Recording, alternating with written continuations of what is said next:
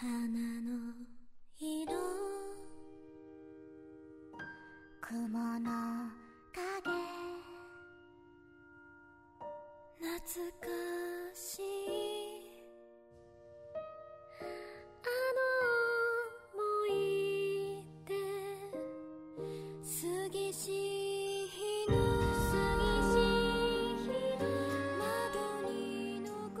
Bem-vindos ao Chá de Trovão dos episódios 5 e 6 de Wonder Egg. Eu sou o Thunder e, meu amigo, esse, esse negócio tá maravilhoso. É, é roteiro, é sakugá, é coisas que eu simplesmente não consigo entender, mas ainda tô, tô achando maravilhoso o Wonder Egg. É, quando você tem um anime e o anime fala o nome do anime, você tá no caminho certo. Ah, sempre é bom. É, bem.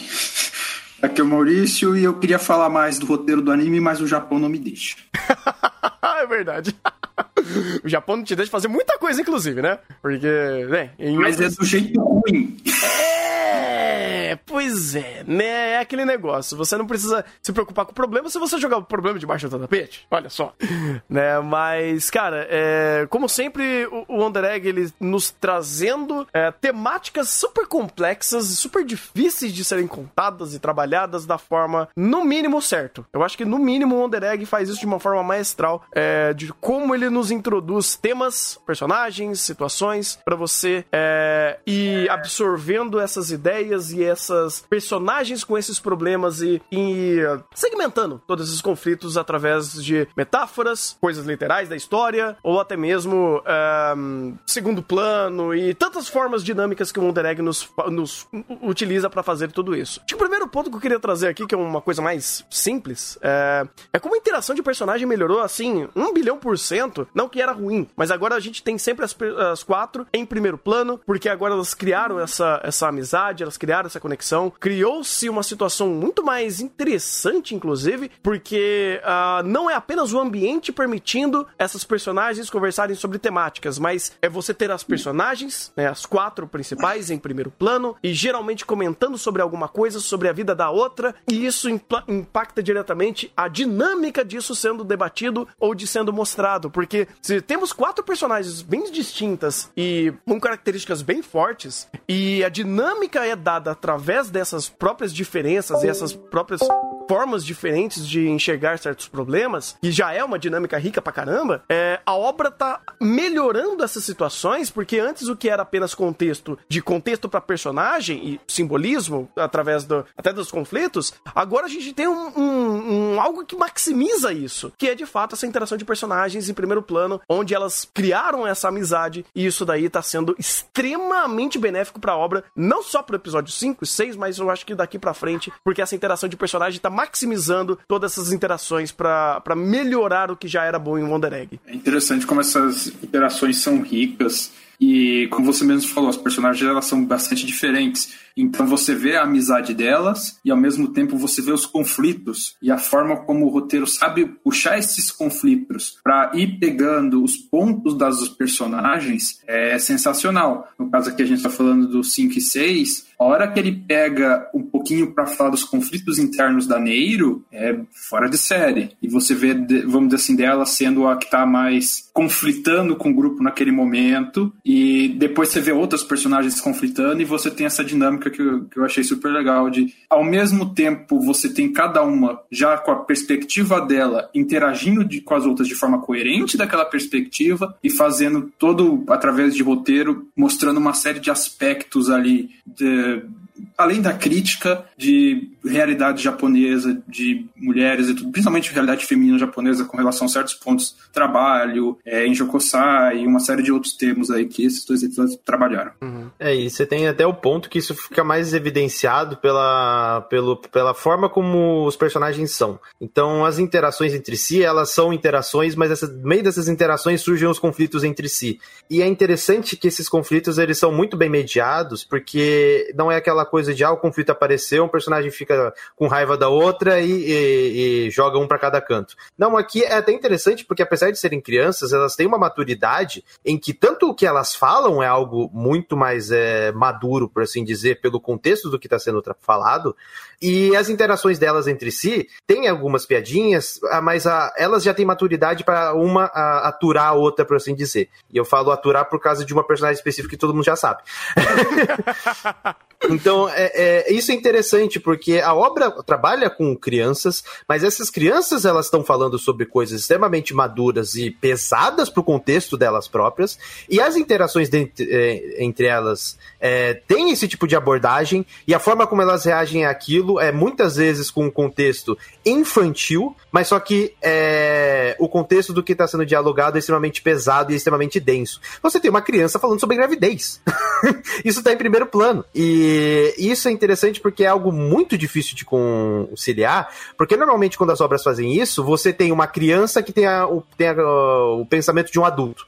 E é onde muitas vezes acontece, sabe aquela coisa de anime que, ah, o personagem é um adolescente, mas ele tá agindo exatamente como adulto. Ou o contrário, o personagem é um adulto, mas ele tá agindo exatamente como adolescente. No caso de Underegg é mais complicado porque uh, os temas que estão sendo abordados são extremamente é, pesados. E você tem crianças uh, uh, lidando com esse tipo de situação. E a, e a interação entre os personagens precisa parecer que são crianças.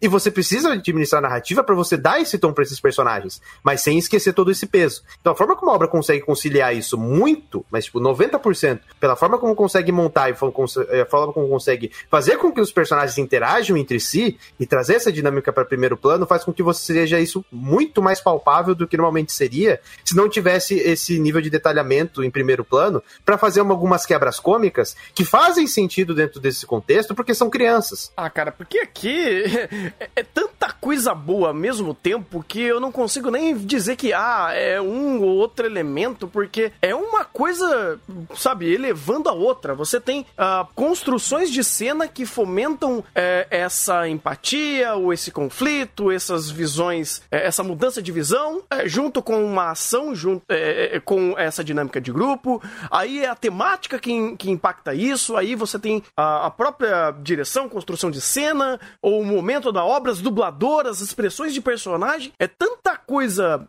benéfica que faz tudo isso, todas essas, essas engrenagens rodarem para fazer o Wonder Egg se tornar de fato um anime assim excepcional em tudo que ele faz, porque uma coisa vai elevando a outra. Então é muito difícil a gente ter, pegar ah, esse ponto aqui é, é, é extraordinário e se não fosse dessa forma, isso talvez cairia um pouco a qualidade da obra. Eu, eu, eu não consigo distinguir o que é melhor em Wonder Egg, porque a cada vez mais, ainda mais, quanto mais episódios vão aparecendo, mais eu vou me surpreendendo. Porque parece que as coisas que já eram boas, eles vão evoluindo. Por exemplo, nesse episódio 5, ele foi o primeiro episódio, de fato, que criou uma dinâmica melhor de grupo, porque a gente já tinha sido apresentado. O episódio passado foi o episódio da Momo. E então foi a última apresentação da quarta personagem que faltava. E agora elas já estão interagindo e já estão criando o grupinho. E agora é a sequência disso acontecendo. Você tem aquele momento que eles estão no quarto da. Da. Ah, meu Deus, a Ai, que é muito interessante, cara. Ela só comendo, jogando Jenga, é, fazendo cosquinha uma na outra, e tudo isso corroborando com o texto, corroborando com as ações que elas estão tomando, as expressões e, e o tom de cada uma levando a, a personalidade conflitar com a outra, que eu olho para tudo isso e eu só consigo dizer que maravilhoso é tudo isso, que puro é, é eles elevam essas interações e o quanto isso é rico é, em sonoplastia, em visuais, em roteiro, em própria concepção de personagem e eu vejo tudo isso e eu fico só maravilhado. É, e é muito bacana também como o Wonder Egg, em um único episódio, ele conseguiu trazer tantas vertentes que, por mais que a dinâmica de grupo esteja muito mais elaborado, esse episódio 5, de fato, foi um episódio mais para focar na Neiro. E, cara, eu, eu, eu, tô, eu tô, assim, até confuso com a quantidade de informações que tivemos quanto a ela, porque, é, é, seguindo a, a, lógica de, é, de detalhes que eles quiseram trazer e, e simbolismos que eles quiseram trazer sobre a situação que ela tá vivendo, é tanta coisa que eu não sei nem se eu entendi tudo. Porque tem a questão de, de referência que eles fazem com o boss, com a boss battle do começo do episódio, com a garota que, que era uma. Ela, ela era Jinjo Kosai, era alguma coisa assim, não era? Me pareceu ser. As duas me pareceram. A primeira, por ter esse negócio da, do, do boss, tá o tempo todo falando de troca de favores dela em função de dinheiro dele. Uhum. E, bem, a gente não preciso explicar mais muita coisa do que aparece na Batalha do Boss, me pareceu ser. Não sei se vocês discordam. E a segunda garota, aquela que foi derrotada quando a Neiro é, é, destruiu o cabelo dela, também parece me remeter ao Enjo Kosai, porque as poucas pesquisas que eu achei do Japão sobre o Enjo Kosai, alguma das coisas que ela fala remetem a alguma das ideias por trás da prática, que é das garotas aproveitarem a beleza efêmera delas, da juventude, esse ideal efêmero da beleza jovem, que na verdade é um mito, mas que tem essa mentalidade. Uhum. É, Por isso que eu achei interessante que, cara, é- é- eu entendo que eles querem fazer uma série de, de analogias e simbolismos é, com as boss battles, né? Como a gente acabou assumindo esse termo aqui pra enfrentar é os boss do- dentro do- dos ovos, né? E quando eles vão associando isso, quanto a Neiro, ela literalmente quebrar muito da inocência dela, da vida dela, por uma série de questões pesadas que eu não sei se até que ponto foram tão bem explicadas. Não que, tipo, não que tenha sido mal explicado, mas eles não deram todos os cartuchos ainda. Me parece que tem muito mais informações ali que não trouxeram ainda. É, me remete a uma- uma- um pensamento bem interessante de como eles estão trazendo duas associações, uma de Enjo Kosai e a outra sobre a, a pureza ou a beleza da, da- de, uma, de uma jovem, né, de uma mulher jovem e como ela pode utilizar isso, ou como ela se reflete nessa beleza, e a Neiro tendo que basicamente passar sobre todos esses pontos, sendo que o que a gente sabe, a irmã dela, né, esfaqueou ela, e ela tem um re- responsabilidades até empresariais é, pela, pela, por ela ser. Ela era. Puta, eu não vou lembrar qual era o cargo dela. Eu não sei se ela era. CEO. Ela, ela era CEO mesmo, né? Ela não era gerente, ela era só CEO mesmo. Ela só é dona da porra toda. É, isso aí.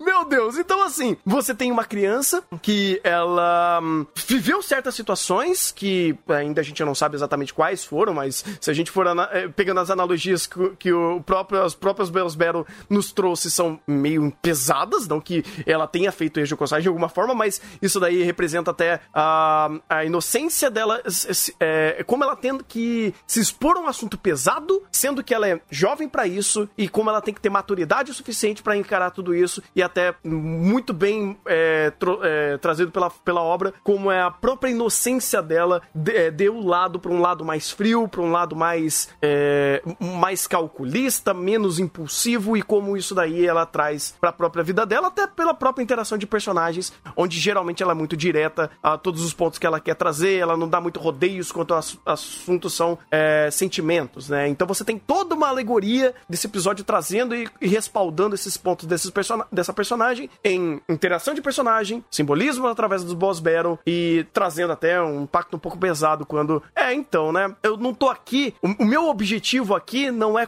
como o de vocês, mas eu estou fazendo aqui quase como uma vingança pelo que me fizeram ao meu passado. E é interessante trazer até mais uma vertente um pouco mais complexa quando você tá fazendo essa quebra da inocência e tem uma personagem que de inocência já não tem mais absolutamente mais nada. É um, é um contraste, né? Porque é- ela tá tentando ser objetiva, ela tá, sendo, tá tentando ser o mais objetiva possível. Ela não quer ligar, ela não quer ouvir as, as questões, diferente da, da Ai, que geralmente ouve, que geralmente tem, vamos dizer assim, tenta ouvir a- as questões ali da garota do ovo, no, no negócio assim, a dinâmica dela já é diferente. Tem que matar o boss, eu tenho que matar o boss e vou lá. E é interessante como o anime mostra que nessa dinâmica dela de eu vou focada no meu objetivo, há várias vezes, no caso da garota lá que do cabelo, a fala da garota tava, na verdade, prejudicando ela, e na verdade a fala dela era a chave para resolver aquele problema, que era uma coisa que a Neiro tava ignorando.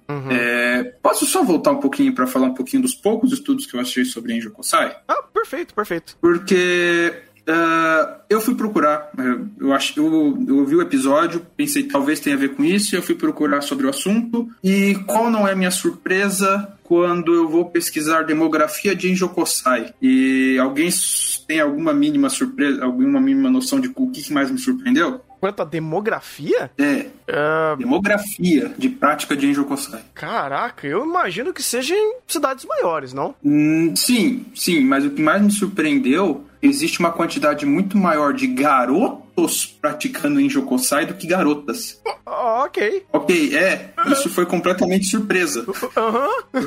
É, E, e, o mais incrível, por mais que já tenha tido uma, alguma consistência, acho que já tem dois ou três estudos em escolas japonesas que estão consistentemente indicando que sim, existe, existe uma, uma, prevalência maior de garotos praticando Enjokosai que garotas, não existe um único estudo japonês sobre os Enjokosai masculinos. E eu sei que isso é um pouquinho fugir do tema de Wonder Egg, porque o Wonder Egg tá na parte do Enjokosai feminino. Uhum. Mas isso foi uma coisa que me surpreendeu muito. Eu falei, ué, ué, cadê?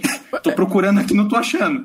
O que mais me impressiona, é, obviamente, além de não ter informações sobre, é que isso abre algumas vertentes. Porque se for o Angel Kosai. É, é, então, um monte de Angel, um monte de, de vertentes. Porque assim, uh, eu imagino que se, estão, se está acontecendo isso, uh, a relação de, é, é, de, de, como isso acontece em âmbito de sexo, tipo, do, do, do, sexo da pessoa que está fazendo, geralmente pode ser de um para um, né? Então, tipo, o garoto está fazendo um Angel Kosai para um homem homem, provavelmente. Então, não tem estudo. Então, esse, esse é o meu problema, porque eu já não sei mais o que pensar. Porque provavelmente, é. tipo, associando a tudo que a gente já conhece do Japão, de ser, inclusive, um lugar bem, bem pouco machista, né? vamos, vamos ser, fazer ser um pouquinho de eufemismo, eufemismo é, eu imagino que isso daí esteja conectado diretamente a, a uma coisa que envolve também de homem para homem. Eu não sei se Enjo Kosai tem de pra mulher para mulher, eu imagino que tem, mas não deve ter estudo nenhum para isso. Exatamente, o Japão é maravilhoso para fazer estatística. O é. problema não existe se você não contar ele. Eu adoro essa perspectiva japonesa, para não falar o contrário. E vendo as perguntas do chat, Angel Kosai é namoro compensado. É basicamente é, garotos e garotas que se vendem para satisfazer pessoas mais velhas. É, é uma prática super problemática do Japão e é problemática em múltiplos níveis. Porque quando deu o estouro do Enjokosai na década de 80, 70, 70, não, 80, 90, se não me engano, os ministros japoneses se recusaram, os ministros não, os políticos japoneses se recusaram a tomar qualquer providência porque eles chamavam as garotas que praticavam Enjokosai de burras e que não mereciam a atenção do governo. Ai, aí é foda. É, não, é, é o, o, e o negócio é super complicado. E a perspectiva, se eu for pegar que a perspectiva da primeira garota que a Neiro tava, o que foi que a Neiro tava nesse episódio, que é a do cara do dinheiro, uh, aquela, se eu for pegar aquilo ali como Enjo Kosai, aquilo ali pega muita perspectiva de um artigo que eu peguei, que existem, existem pessoas que tentam argumentar em defesa do Enjo Kosai. Os poucos estudos são Enjo Kosai feminino, e a argumentação gira em torno de que uh, a, a garota faz porque quer. E se ela faz porque quer, não existiria dano, porque seria um acordo comercial e seria uma forma boa de fomentar a liberdade sexual feminina. Entretanto, é, o próprio artigo fala que isso é uma falácia, porque você não está fomentando a liberdade sexual dela, porque no final ela está sendo, ela tá se vendendo como um objeto numa idade que ela não tem nem condições de avaliar se aquilo ali é de fato justo, se a troca está sendo justa ou quais são as consequências para ela. E daí eu pego esse boss da primeira negócio você vê que é uma garota que tem uma família desestruturada,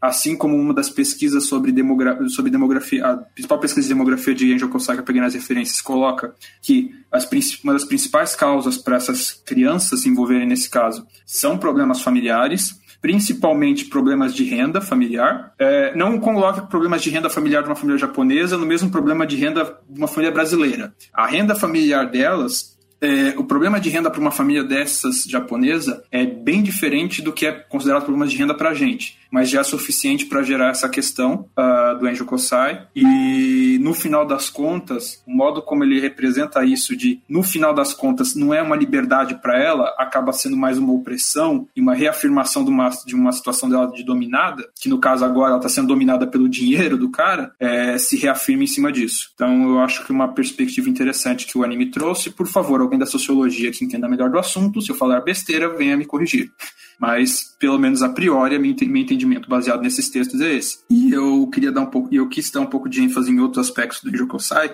porque me soou estarrecedor a falta de trabalhos. Eu achei mais trabalho sobre Enjo Kosai feito por pessoas na Europa e Estados Unidos sobre o Japão, principalmente justificando a questão da estudos de cultura japonesa, principalmente porque a cultura japonesa ela se tornou uma cultura de acesso global, uma cultura de massa global, do que estudo de japonês estudando Enjo Kosai. E japonês fazendo qualquer estudo sobre isso. E isso me soou extremamente estarrecedor. Caralho, mano. Eu, eu, eu,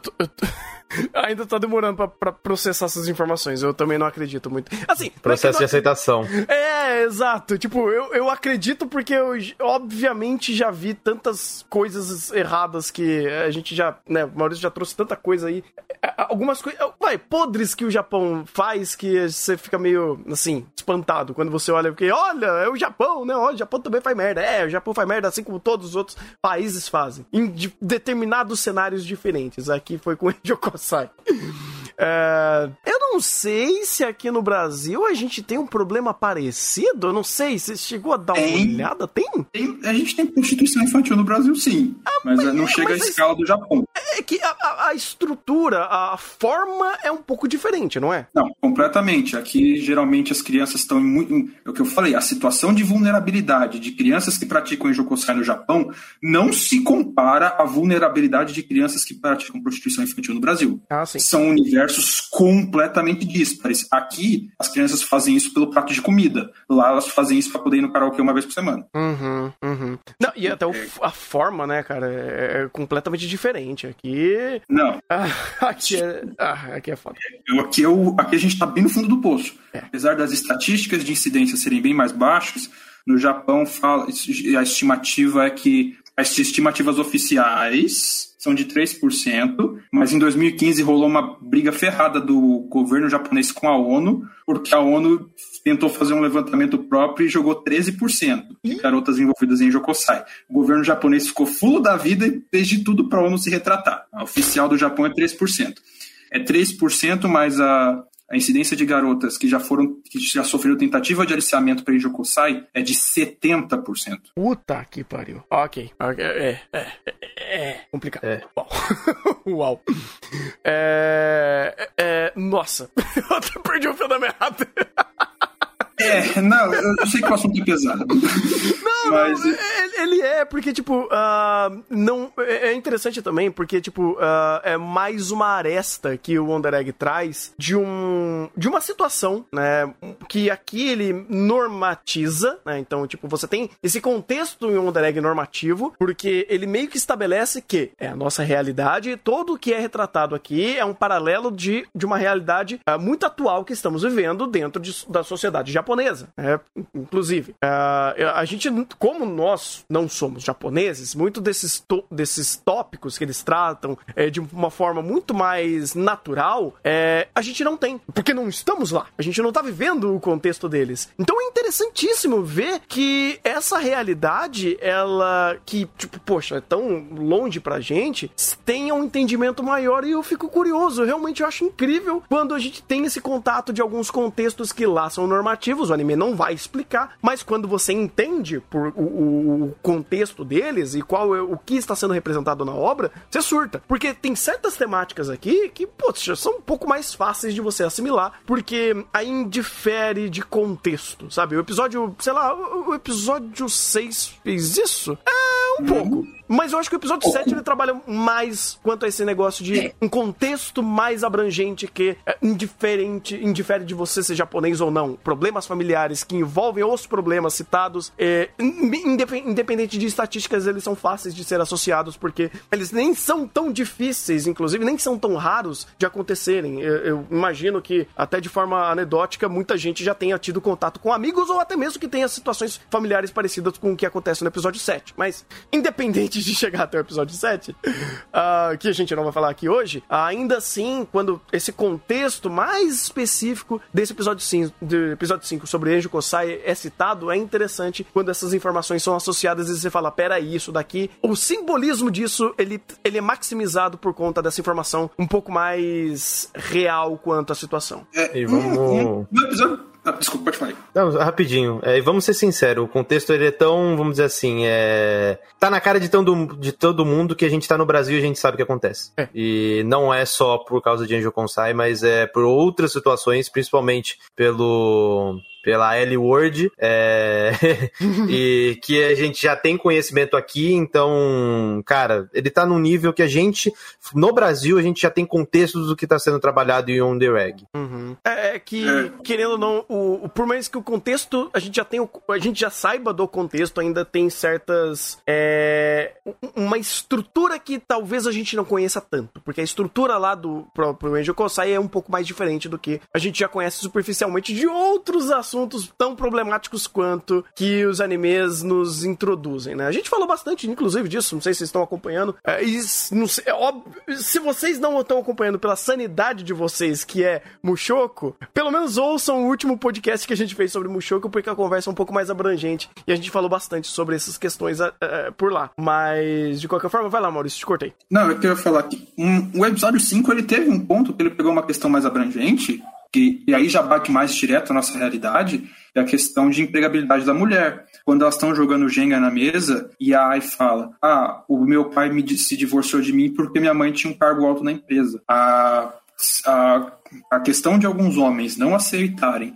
que a mulher tenha mais sucesso profissional do que eles não é só uma coisa mais grave da realidade japonesa. É uma coisa que também é muito da realidade brasileira. Tudo bem. Na realidade japonesa tem algumas coisas mais escancaradas. Por exemplo, é, na realidade japonesa é quase um crime, pelo menos social, a mulher que tem filhos não desistir do emprego para ficar só cuidando da casa. E, e, e ela querer manter o emprego dela. Hoje, no que coisa que no Brasil já é mais aceitável. Você, você não tem no Brasil a instituição das. é, eu esqueci o termo japonês, mas que são as que é basicamente falar que é esquentadora de cadeira, que é as mulheres que trabalham no escritório simplesmente para esquentar a cadeira e servir chá, porque é assim que a sociedade japonesa entende que elas devem ser, que elas não servem para nada mais além disso. E você ter a mãe da Ai, uma pessoa que conseguiu ter um cargo alto numa empresa, numa revista de moda, e o pai dela se divorciar de, é, da, da esposa dela, da mãe da Ai, por causa disso, ah, foi sutil, foi um momento sutil do episódio. É uma conversa que vai ser depois retomada no episódio 7, ah, mas é uma conversa que, tipo, já é, já já pega mais uma realidade nossa também, uma realidade bem mais abrangente nossa.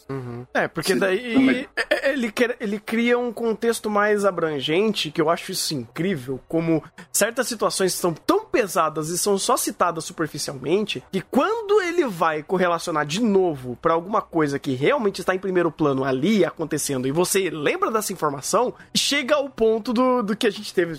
A gente tá citando bastante episódio 7, mas enfim, a gente vai falar dele depois. Ah, é- é que é ela falando: olha, vamos juntar pro grupinho das mães solteiras, né? que- dos, dos- das filhas que tem a mãe solteira. Você fala, caralho, isso, isso é mais pesado do que apenas uma piada, do que uma brincadeira aqui, sabe? O contexto daqui, por mais que elas estejam fazendo piada disso, é mais sério e, e são realidades completamente diferentes, né? É. Até.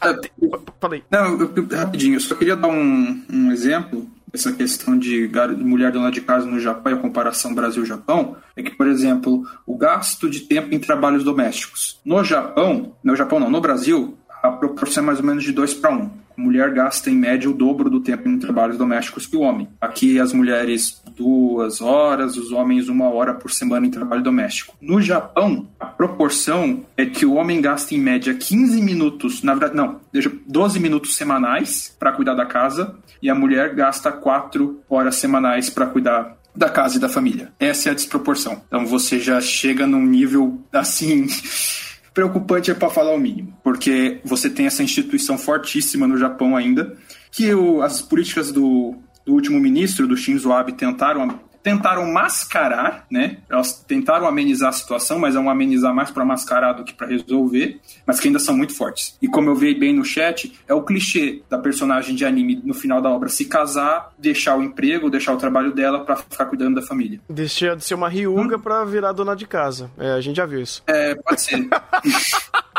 é um bom exemplo. Não fala da festa da putaria em Konoha, fazendo um favor. Todo mundo engravidando na mesma semana. Porque é, falar do Kishimoto é outro problema. É é um problema mais espinhoso, mas que ele utilizou muito bem de- dessa situação, sabe? É um, é um excelente, péssimo exemplo. Ah, falando de, de certas situações também familiares, esse episódio 5 também introduziu algumas questões que foram muito mais faladas no episódio 6 sobre o professor e a mamãe, e sobre essa situação toda que tá rolando. Que. Aí o episódio. Eu não sei, vocês querem fazer mais alguma algum comentário sobre o episódio 5? Ou a gente já pode ir pro 6? Como, como que tá? É só um comentáriozinho que eu gostei muito da montagem da. Que teve dois bo- boss battle, né? Mas da segundo boss battle, que eu gostei muito da ideia que eles conectaram, porque eles fizeram uma correlação bem interessante, que é também cai naquela ideia do simbolismo.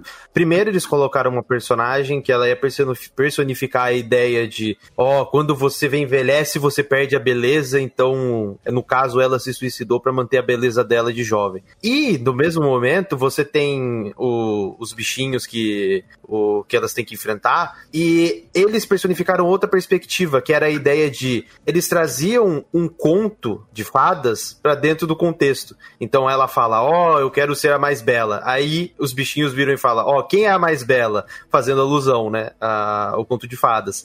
Então eles conseguem trazer dentro desse ponto algo que, eu, que é um contraste muito interessante, e que eu gosto muito de Underegg, que é quando ele consegue trazer um ponto que fomente ou segmente o lado da infantilidade, ou que represente a infantilidade, em contraponto à realidade brutal. E ele vai e te joga na sua cara.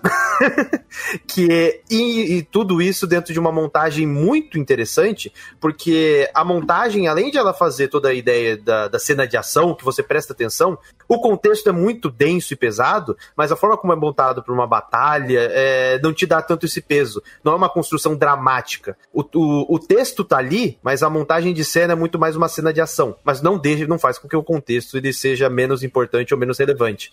Então, esse tipo de detalhamento e esse tipo de caracterização que eles trazem, tanto dos personagens, mas principalmente da simbologia dos, dos vilões que são colocados dentro da obra e dar significado para eles, é uh, um dos pontos mais interessantes, porque esse contraste sempre aparece em primeiro plano e sempre agrega. Não tem aquela boss rush, aquele, uh, aquele enfrentamento de boss, porque sim, porque é o boss do episódio. Não, ele sempre é, o, é correlacionado com a temática do episódio e sempre agrega na temática do episódio. Uhum. Engra- engraçado que essa boss battle da segunda, né, da...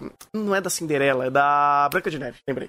Ah, ela basicamente é quebrada em dois atos, né? Porque você tem o primeiro da introdução, da, da introdução aos conflitos, da introdução ao, a- ao peso que está sendo colocado em cima da Neiro, e depois a resolução. É interessante você ter essa quebra, porque no meio desse tempo você racionaliza o que tá fazendo a pressão e o que tá criando, inclusive, o, momento, o, o ponto de tensão dessa, de- dessa luta. Porque a tensão não está apenas na ação, não está apenas no, no risco físico do choque de, de- do combate, mas está sobre o peso, é, peso emocional da personagem sofrendo aquele, aquele tipo de é, embate psicológico, vamos dizer assim. E todo essa, esse simbolismo sendo esma- um, tipo batido na cara dela para isso des- desmotivá-la. Que inclusive até uma coisa interessante que tá acontecendo no Under Egg, que as lutas elas estão indo para um momento muito mais é, é, onde o peso não é apenas o dano físico que elas, elas recebiam, como era no começo, mas também esse embate emocional e essa pressão emocional que elas têm. Porque essa pressão sentimental, ela acaba tendo muito mais relevância, é, porque aos poucos a gente vai percebendo que elas, essas protagonistas estão sendo mais fortes dentro da luta, né? Dentro do, do power play que, que tá acontecendo, e também pela situação que elas já estão normalizando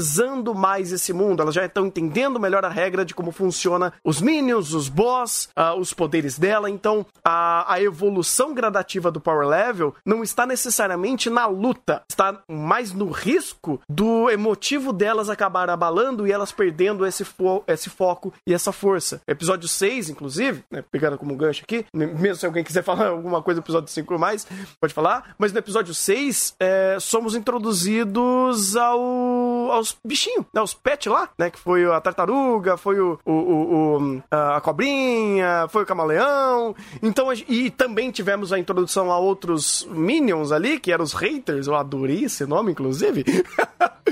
então você percebe que o Power Só Play peço montagens. Hã? Eu só peço montagens. Nada mais que isso, só montagens. Ah, dá pra fazer muita coisa. Dá pra fazer muita coisa com esses haters aí. Ah, e, muito, e muito simbolismo real, inclusive, né? Mas é, quando você tem todo esse power play evoluindo, ah, você percebe que o ponto em questão não se torna os boss ou as boss battles se tornarem mais difíceis de executar pelo poder e conhecimento que elas têm, mas fica muito mais um âmbito emotivo. E é interessante que isso, esse, é, é, esse lado emocional, ele é até difícil de ser executado, porque o que mais a gente vê por aí é, é anime de Battle Shonen criando e enfiando goela abaixo diálogo emocional no meio da batalha para você ter algum tipo de importância em diálogo no meio da batalha, inclusive para ser utilizado como um momento para esfriar o pacing da, da própria porrada, porque nem todo mundo consegue fazer como, como The God of High School e ter uma produção ex excepcional em ação. Então você tem que ficar jogando diálogo ali no meio para dar tempo de respiro. Aqui o Wonder Egg não, você já tem uma produção excepcional dentro da ação, visualmente e tudo que está sendo e toda a forma de compor essas cenas de ação é sempre excepcional, mas o peso em questão que traz o power level mais apurado ou que cria de fato o senso de perigo é no âmbito emocional da personagem que aí ela está sendo confrontada diretamente com algum tipo de característica que ela tenha dificuldade de lidar. E isso foi introduzido muito bem no episódio 6. E é interessante que como isso veio sendo gradual, né? Porque aos poucos, no episódio 5 já começou com isso, daí você tem essa questão no episódio 6 que o, o, o a, já, já metafora ali, o, o Minionzinho, o, o, era o Wonder Killer, que eram os, os Minions que eram chamados antes. Hum, do chat lembra? Eu não lembro. É, Wonder Killer. É Wonder, Killer mesmo? Killer. Ah, então Wonder. Killer, beleza. Os Wonder Killers, eles, quando os bosses começam a se metamorfar, já no- aos poucos, até o episódio 5, com o dano indo mais pro psicológico dos personagens, de repente, já no episódio 6, os, os, os Wonder Killers já se metamorfam pros haters. Se você for pegar o panorama com a realidade, o dano do hater é muito mais psicológico. Dificilmente o hater vai lá na casa de alguém fazer alguma coisa, mas ele fica enchendo os picoar da pessoa pela internet para abalar o psicológico dela. Então, tudo bem que esse abalo psicológico aí, nesse caso, está literalizado em abalo físico. Mas é interessante como é, ele vai fazendo, como vocês já falaram, ele vai fazendo esse simbolismo e ele vai fazendo essa coisa cada vez mais gradual até culminar o que a gente vai falar no episódio 7, que aquilo ali eu tenho medo do que vai vir em diante, porque se a escalada já chegou ali, é perigoso, em múltiplos sentidos. Tá, O- os Minion é seno evil. Uhum. O, o, que E o Wonder Killer é o boss. Isso, isso, isso. Boa, boa. Mas era os- eu tava falando dos Minions. Ah, Aí sim, quando eu sim. falei Wonder Killer, eu tava falando dos Minions. Acho que deu pra entender. Uhum. É, tanto que isso, cara, já tá sendo catapultado há muito tempo, ou pelo menos agora está sendo colocado é, muito mais em evidência, que isso daqui pra virar Madoc é um 2. Vamos dizer assim. Eu, eu tô esperando, de alguma forma, que o Wonder Egg vai trazer coisas muito mais irre- irreversíveis pra história e situações e conflitos muito mais pesados, porque é, é interessante como os personagens estão evoluindo de uma forma geral, sabe? De um senso de unidade em geral. Eu acho que o que mais dá pra sentir, obviamente por ser a personagem principal e ser a personagem que a gente tá tendo mais contexto a essa evolução, é a Ai, né? De novo, episódio 7, oh meu Deus. Mas esse episódio 6, cara, ele trouxe uma progressão de é, ações dessa personagem que já estava sendo, já estava gradativamente evoluindo junto com outras personagens, mas aqui ainda ela tinha esses ranços, essas travas que por mais que elas estejam sendo quebradas aos poucos, principalmente em âmbito de interação social com as suas amigas, com as suas novas amigas, e a gente percebe qual é o, o- um- uma real personalidade dela, ou pelo menos uma real é, forma de interação com pessoas normais, vamos dizer assim, que a Ai nunca tinha mostrado até então, porque ela era sempre muito receosa com a mãe, ela não tinha contato com o professor, ela não tinha contato social fora desse círculo, porque ela não, ela não tinha um trabalho, ela não ia pra escola, ela não interagia com pessoas e ela vivia naquele mundinho dela. E agora que ela teve contato com pessoas que tiveram e quebraram essa, essa monotonia, esse status quo dela, essa zona de conforto, agora ela tá tendo que agir, ela tá mostrando mais facetas da personalidade dela, e isso tá sendo maravilhoso. Maravilhoso. Esse episódio 6 foi uma bela, uma bela evolução nesses aspectos, porque de fato trouxemos ela de novo em primeiro plano pra segmentar certas ações dela, e eu achei até incrível que lá, lá, lá, estou feliz, contente, comecei a quebrar cone do meio da rua porque minha mãe tá querendo ficar com o professor. Você fala, caraca, antes ela era garota fofinha, bonitinha, que era toda é, é, mais fechada no seu casulo, e agora ela está se tornando uma adolescente revoltada é, e não sabendo interpretar muito bem os seus sentimentos e agindo, né? Colocando isso pra fora. É, é uma coisa muito bacana, é, é, uma- é visualmente impactante isso, é, e como isso aos poucos vai sendo mostrado dela conflitando com seus sentimentos, não aceitando situações externas que estão sendo impostas a ela e não aceitando principalmente a ação de duas pessoas que pra ela tá sendo muito difícil de lidar, que é a mãe e principalmente o professor. essa questão dela, do, dela ser muito fechada é incrível que ah, é vi- visual. Você vê que nesses episódios em que ela tá mais mais, intros, mais irritada com esse negócio da mãe, ela volta a botar o capuz na cabeça e fechar a cara. Você vê visualmente no character design dela quando o, a emoção dela de quando ela tá mais retraída, de quando ela tá mais alegre. E é um detalhe sensacional, porque a, ide a, ideia dela toda feliz e de repente vou quebrar tudo já é maravilhosa. Mas eles continuam isso nos detalhes de character design de personagem, que é uma coisa que no primeiro episódio ela mostrou que ela, ela era mais pra dentro, que ela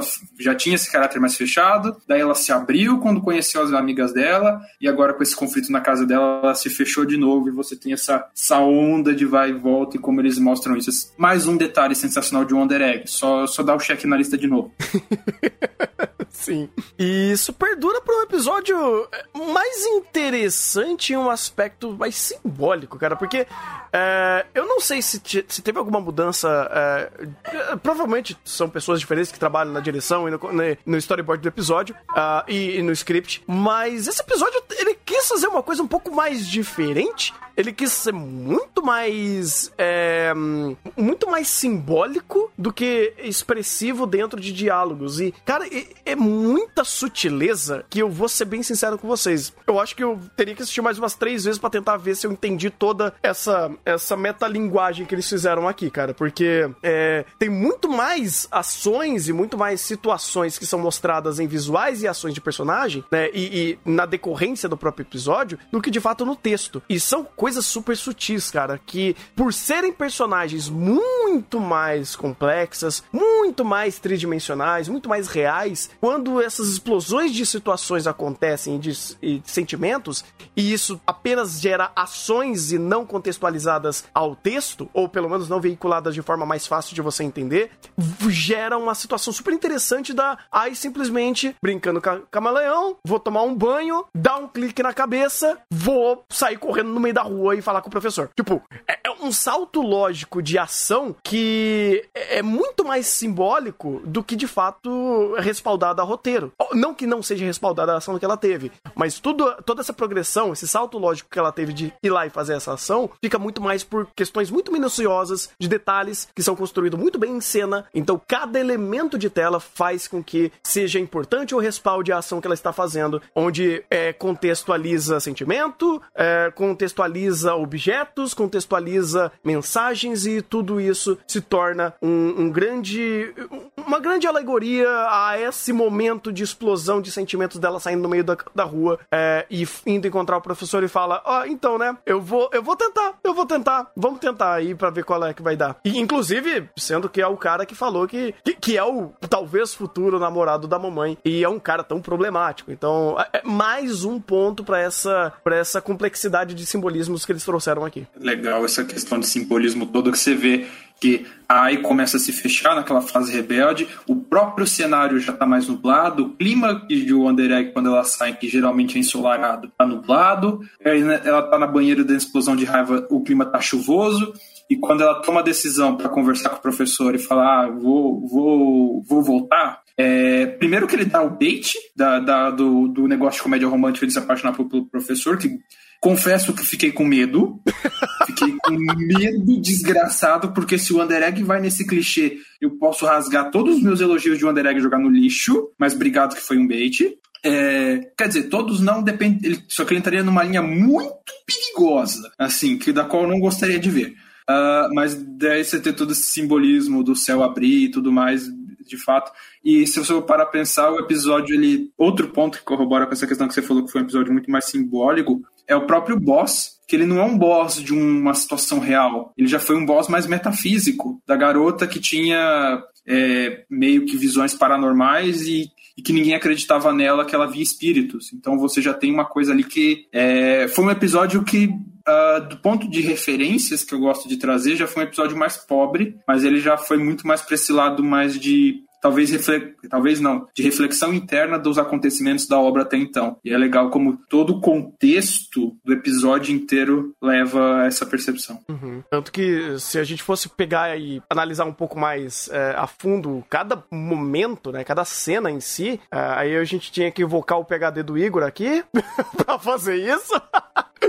Porque as cenas em si elas eram muito mais ricas do que o próprio texto, né? E aí as montagens ficavam muito mais. É, é davam muito mais ênfase às situações que eles queriam correlacionar de ação de personagem ou ideias que a AI estava pegando para ter esse, esse turbilhão de pensamentos e essas evoluções. Inclusive, esse bait que, que você falou do, do, do, relacion... do, do que ela sente pelo professor é um desses pontos que fazem muito contexto pelo simbolismo. Porque o que mais tivemos nesse episódio foi cenas incríveis de contextualização do professor. É um personagem que a gente sempre viu ele em segundo plano, mas nesse episódio, junto com algumas cenas do próprio episódio 5, que sempre foram baits, ele olhando a porta da AI com muita sombra, é, ou os flashbacks que temos quando mostram a amiga dela que ele sempre tá muito escuro, sempre dando aquela conotação daquele cara misterioso, e aí ele mostra em primeiro plano quando ele tá interagindo com ela, é um cara mais pacífico,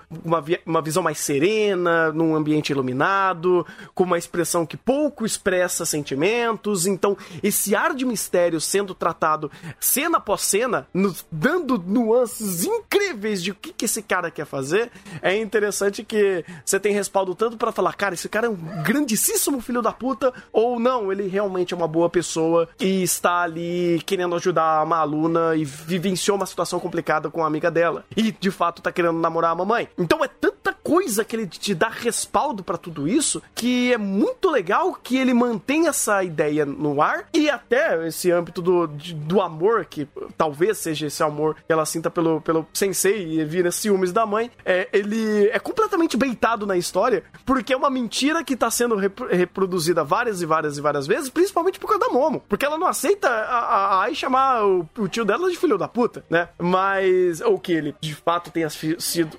que ele realmente tenha feito coisas erradas, né? A gente não sabe. Não dá pra saber. Não dá pra saber. Não dá pra saber. É tudo especulação. É. E ele veicula tudo isso. Ele continua, tipo, olha, é, não, você não sabe, mas eu vou ficar criando um monte de elemento visual e no texto para você que ficar com essa minhoca na cabeça e você ficar incomodado com isso. Eu adoro como o Wonder Egg me tilta com esse negócio. É, mas aí é do espectador, né? Porque tem coisa que é, obviamente, é bait que eles jogam e é muito legal isso, que personagens mentem, personagens têm hipóteses e as hipóteses são testadas entre eles mesmos no meio dos diálogos. Então a ideia de, ó, oh, será que a sua amiga estava grávida? Será que você gosta do professor? Para meio que te afastar e te criar mais hipóteses, porque dentro da sua cabeça já tá desenhado. Não, professor, o professor é um sacana, né? Professor é bandido. Mas é, os personagens começam a dialogar e criar hipóteses em cima da situação, e é aí que faz com que os diálogos sejam interessantes e fazem com que os diálogos em primeiro plano eles tenham mais valor. Até nesse episódio específico, é, eu gostei do que foi feito aqui, porque esse episódio, o Shinji Nojima, que é o, o script, que foi o script do episódio, que se eu não me engano o compositor de série, é, ele teve muito mais abertura, por assim dizer, para tirar os momentos de tirar o texto de muitos momentos para focar na direção, para a direção brilhar. E esse é um aspecto que pega muito pro final do episódio, porque muito dessa construção que ficou meio confusa, por assim dizer, eu não coloco, vamos dizer assim, deu a percepção de que é confusa, mas eu não fiquei confuso, porque a ideia que foi criada aqui é de que fa fazer com que a construção visual é, te apresente muito dessa situação. E eu e o mais sensacional de tudo isso foi que aquela boss battle contra o fantasma invisível é, foi o que realmente foi o que respondeu para mim o que aconteceu no final do episódio. E a própria estrutura de como foi apresentado essa boss battle, de quebra, de opa, olha a fumaça, muda o plano, de volta, de enquanto a Ai tá enfrentando aquele fantasma, ela tá pensando no professor, você tem essa quebra. E essa montagem de cena para mim responde tudo, porque essa montagem ela fala para você, ó, você tá vendo o problema que ela tá enfrentando aqui, você tá vendo essa boss battle? Essa luta não é dela contra o fantasma, é dela contra ela mesma. Porque assim como o, o medo que ela tem, o receio que ela tem do professor é um fantasma invisível, porque é um medo do desconhecido, ela tá enfrentando literalmente o um fantasma invisível desconhecido. E quando ela vai, é, quando ela consegue ver o fantasma, ela não fala de tipo, ah, eu vou matar você. Não, ela vira e fala, não, eu não amo o professor, como se ela não estivesse enfrentando o inimigo dela ali não era o fantasma, o inimigo dela ali era ela mesma e o medo do professor, porque é um elemento desconhecido que ela não sabe o que é. Então, eu gosto muito dessa montagem de cena porque ela responde perfeitamente o que eu preciso saber, porque o contexto foi utilizado não para trabalhar a garota em específico. É claro que a obra trabalha a empatia em cima daquela garota porque ela via fantasma. E isso em âmbito de do próprio world building da, da, da obra abre possibilidades e é interessante por si só.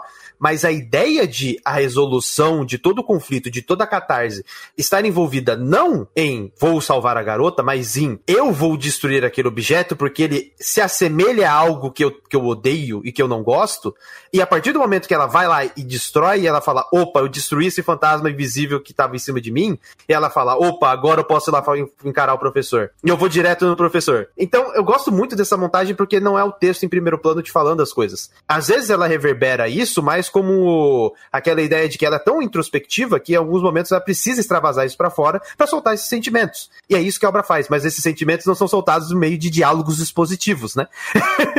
então isso agrega muito essa montagem, porque você chega no final e você fala: caraca, conectou, fez sentido. E agrega tanto no próprio world da, da obra, a, agrega muito na questão da, da concepção do personagem que está sendo desenvolvido, agrega no próprio contexto em específico, que teve mais valor ainda, porque não é simplesmente salvar a garota do ovo, porque reverberou na própria personagem.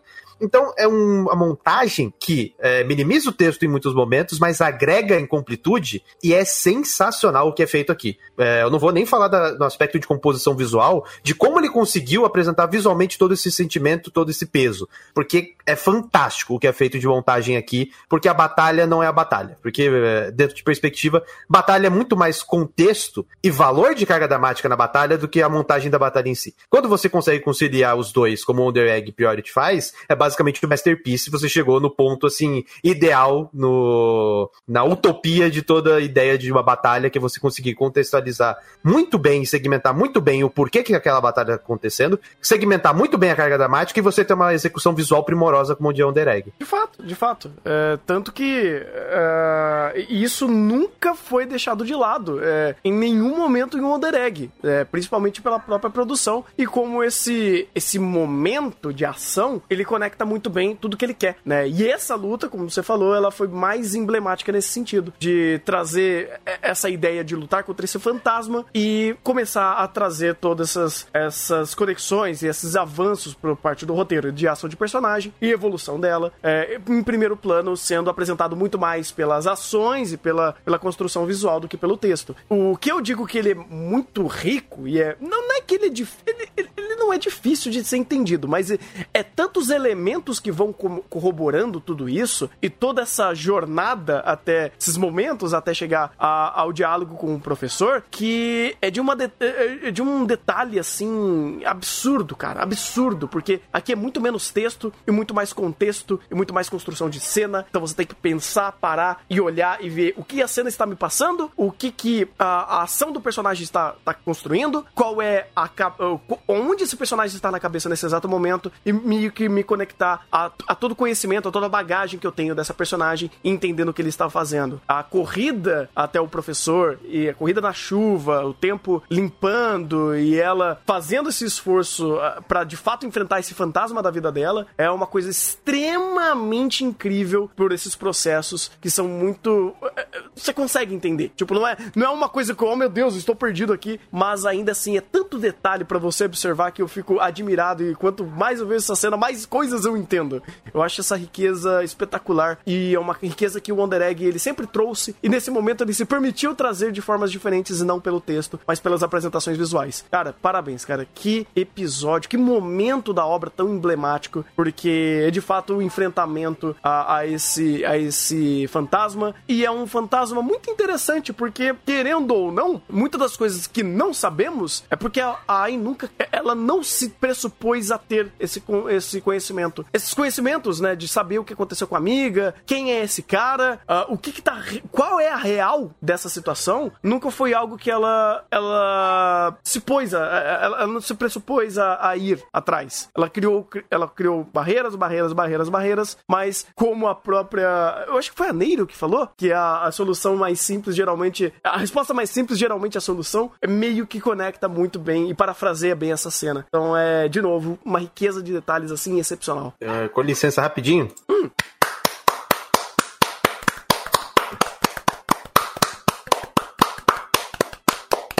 Acho que é isso, né?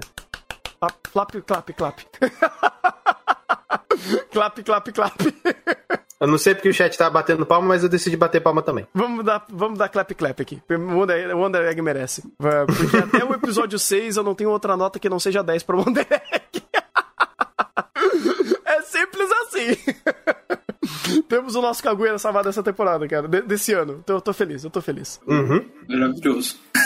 Ai, ai. Por mais animes assim. Nossa, cara, com certeza. Com certeza, cara. Olha, dá gosto de assistir o Inclusive-. Inclusive um comentário. É, é incrível como você tem entre as personagens de Wonder Egg falas, tudo bem, nos próximos episódios vai ser mais claro. Falas que são, sem sombra de dúvidas, bem machistas e que o anime não relativiza e não normativa, eh, não, não torna, não deixa, não faz isso ser normativo. Você fica desconfortável com as falas dela. Ele sabe fazer o peso da cena.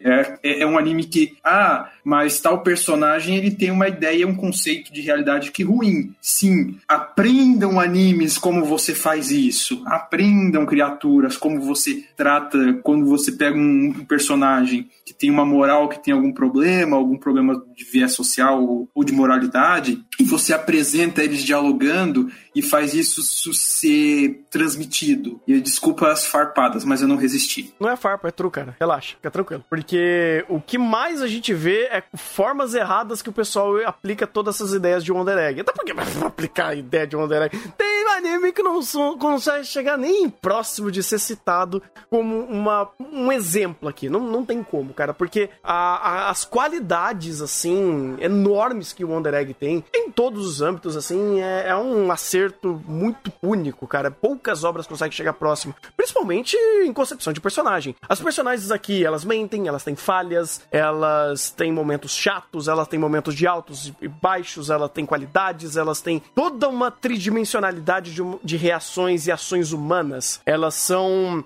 é, universos complexos, unitários, e eles se chocam, e esse choque cria reações positivas, negativas, geram experiências. E pequenos momentos de diálogos, eles já geram todas essas conexões que são super complexas e aleato uma aleatoriedade benéfica, porque nós seres humanos somos aleatórios. A gente tem sentimentos, a gente tem dias, a gente tem situações e conectam sentimentos e ações a pequenos detalhes que acabam gerando reações às vezes mais racionais, é, mais irracionais do que racionais. E é o que temos aqui, por exemplo, esse, eh, no, no, no diálogo delas falando sobre ah, o, o- a mamãe e o professor, a gente tem esse turbilhão de situações, né? Onde a própria Mono fica, Momo fica bem desconfortado, desconfortada de novo quando falam mal do tio dela. E é óbvio que ela vai querer defender o tio dela. E é óbvio que aí você, no meio de trollagens que a, a Arika traz e no meio de hiperracionalizações que a, Meiro, que a Neiro traz, você tem esses diálogos trazendo e muito é, é, é, carregados de mentiras, especulações, é, brincadeiras, é, assuntos mais sérios, né? de- toques mais sérios a, esses, a, esse, a essa situação. Então é esse turbilhão de, de situações que acabam sendo gerados porque temos aqui pessoas. Temos pessoas, não personagens. E, e, e só por terminar com um comentário idiota, é, cadê? Cadê o take? Deixa eu ver se eu acho. Eu vou achar, não vou achar? Aqui, é, eu, eu tenho evidências que a, a, a AI torce pra Lounge. O quê? Eu, não, eu vou nem colocar na, na, na- na gravação, mas eu tenho Ela torce pra quê? pra, pra Lounge. Por quê? É, olha, olha o pre- prendedor de cabelo dela. Ah, dá licença. Faz a família.